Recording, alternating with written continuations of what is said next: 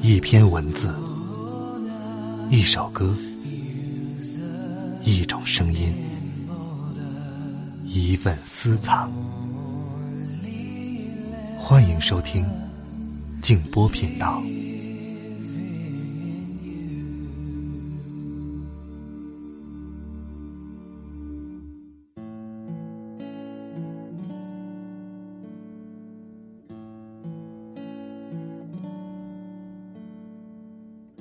我们的生活，无论是由什么样的忧伤和悲痛编织而成，总会有一丝快乐从忧伤和悲痛的旁边闪过。晚上好，朋友们，我是静波，欢迎来到静波频道。刚才这段话出自尼古拉·果戈里。今晚的这篇文章我很喜欢，作家严歌苓。写自己父母爱情的故事，名字叫做《母亲和小鱼》。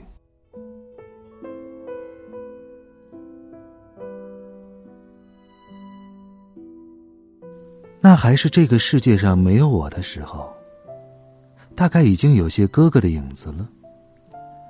那些修长的手指，那个略驼的背，还有目空一切的默想的一双眼，后来。都是哥哥的了。哥哥的一切都来自这个人。那时，只有十八岁的我的母亲总是悄悄注视着这个人。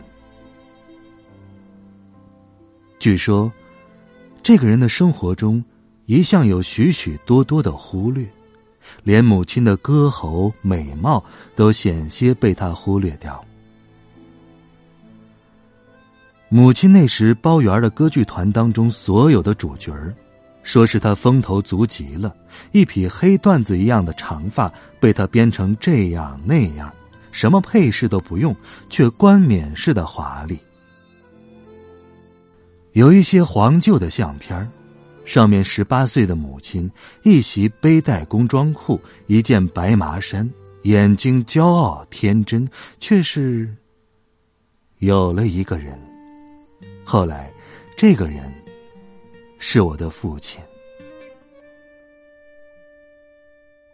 听来是这样。一天，他忽然对他说：“你有许多抄不完的稿子吗？”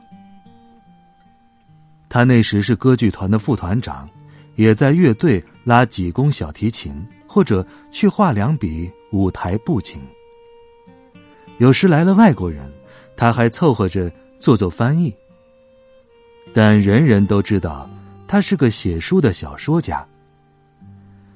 他看着这个挺唐突的女子，脸红了，才想起这个女子是剧团的名角儿，在抄的工整的书稿中夹了一张小纸签儿：“我要嫁给你。”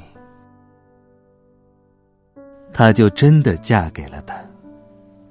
我还是个小小姑娘的时候，发现妈妈爱父亲爱得像个小姑娘，胆怯又有点拙劣。她把两岁的我抱着，用一个舞台化的姿势在房间里踱步，手势完全是戏剧中的，拍着我荡气回肠的唱着舒伯特的摇篮曲，唱得我睡意顿时是云消雾散。我偷觑他已经进入情绪的脸，眼神不在我身上。那时我还不明白，他实际上是在唱给父亲听的。他无时无刻的不从父亲那里邀来注重、认同。他拿起小提琴弓，开始拉哆咪，还将左手拇指扣进调色板，右手。拈一支笔，穿一件斑点了色彩的大褂，在一张空白帆布前走近走远。要么，他大声朗读普希金，把泡在阅读中的父亲惊得全身一紧，抬头去找这个声音，然后，在厌烦和压制厌烦的矛盾中，对他一笑。他拿着一笑，去维持下面的几天、几年，亦或半辈子的生活，维持那些没有钱也没有尊严的日子。都知道那段日子叫文革。父亲的薪水没了，叫冻结。我们常吃一种黑黑的菜，只因为多放了些猪油和糖，便叫它梅菜烧肉。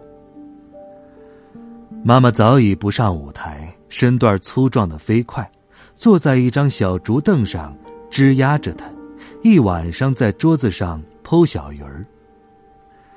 小鱼儿在父亲有薪水的时候，是我家猫吃的。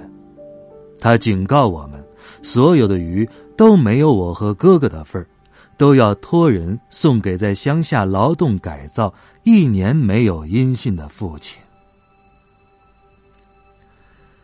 几百条小鱼儿被串起来，被盐轻腌过，吊在屋檐下晾。最终，小鱼干缩成一片枯柳叶，妈妈在锅里放点油。倒油之后，他舌头飞快的在瓶口绕一圈抹布一样。不知他这种寒碜动作什么时候已做得如此自如。总是我和哥哥被哄得早早上床，他来煎这些小鱼儿。煎鱼的腥气胀在房子里，我和哥哥被折磨的没觉了，起身站在厨房门口。哎呀，小孩子大起来有的吃呢。他发现了我们，难为情的红了脸，像个小姑娘偷递信物的时候被人捉了个准儿。哎，爸爸呀，现在好瘦，好瘦啊。他好像是在征得我们原谅一样，喃喃的说。带信回来的人只说，父亲黑瘦了一些。他心里的父亲便形同枯骨了，他一条小鱼也没请哥哥和我吃。我们明白，那种酥脆，连骨头都可口。然而，我们只有嗅嗅、看看，咽回一泡又一泡的口水。父亲回来后。只提过一回那些小鱼，说：“真想不到这种东西会好吃。”后来，他没再提过小鱼儿的事儿。看得出，妈妈很想再听他讲起他们。他诱导他讲种种的事，诱导他讲到吃。父亲却再没讲出一个关于小鱼儿的字。几年中，成百上千条小鱼儿使他存活下来，使他仍然倜傥的存活下来。妈妈围绕着父亲，以他略带老态的粗壮身段，在父亲面前竭尽活泼。这时，已长大的哥哥和我，有些为这个还是小姑娘的母亲发窘。他似乎没有注意到自己的变化，也没意识到父亲的变化。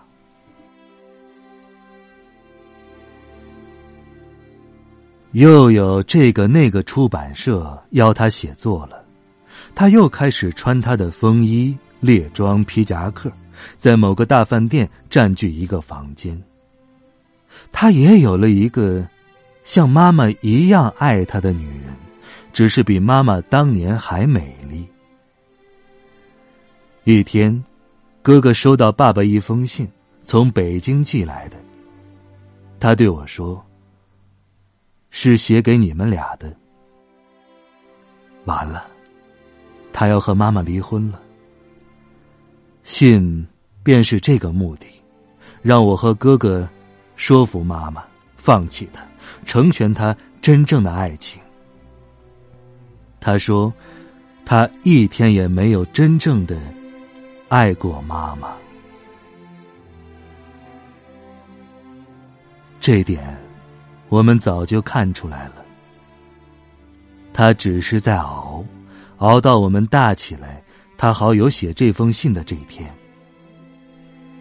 我们也看得出，他在我们身上的牺牲，知道再无权请求他熬下去了。而这个呕心沥血爱了大半辈子的妈妈呢？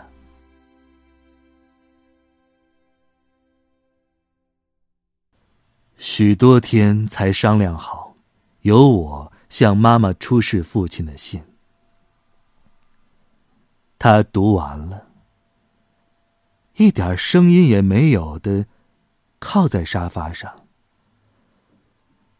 好像他辛辛苦苦爱他那么久，终于能歇口气儿了。哥哥这时走了进来，这屋里的沉默让他害怕。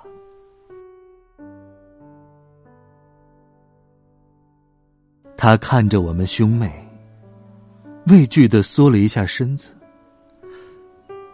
他看出我们这些天的蓄谋，我们绝不会帮着他死乞白咧的将父亲拖回来，并决定以牺牲他来把父亲留给他爱的女人。他知道，他是彻底孤立了。他怎么会好吃饭呢？他住在那种大饭店里。他说，在几个小时内，这是他唯一的话。这一夜，我们又听到了那只竹凳的吱呀声，听上去，他要散架了。我的爱像尘埃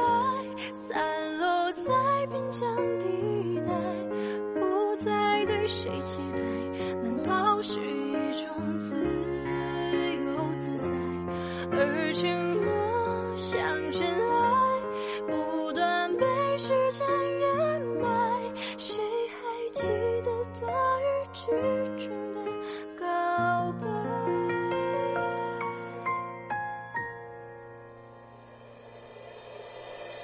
星星一直都在这一片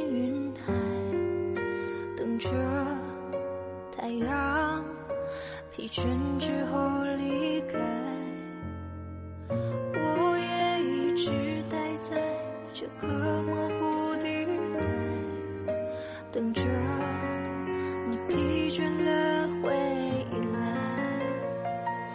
天黑之后才拥有光彩，才能看见微弱的存在。我就好像星星在距你千里之外。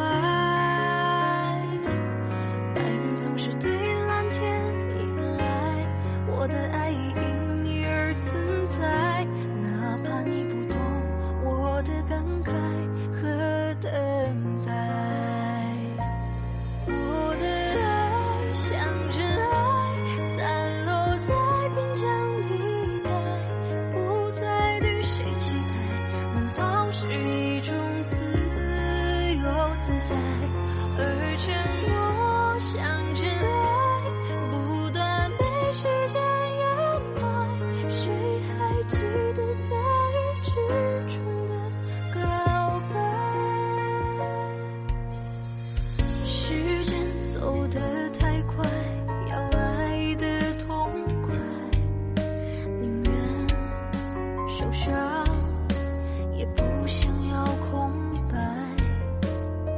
谁都想被疼爱找一个未来。不要在孤独里徘徊。天黑之后才拥有光彩才能看见微弱的存在。我就好像星星在距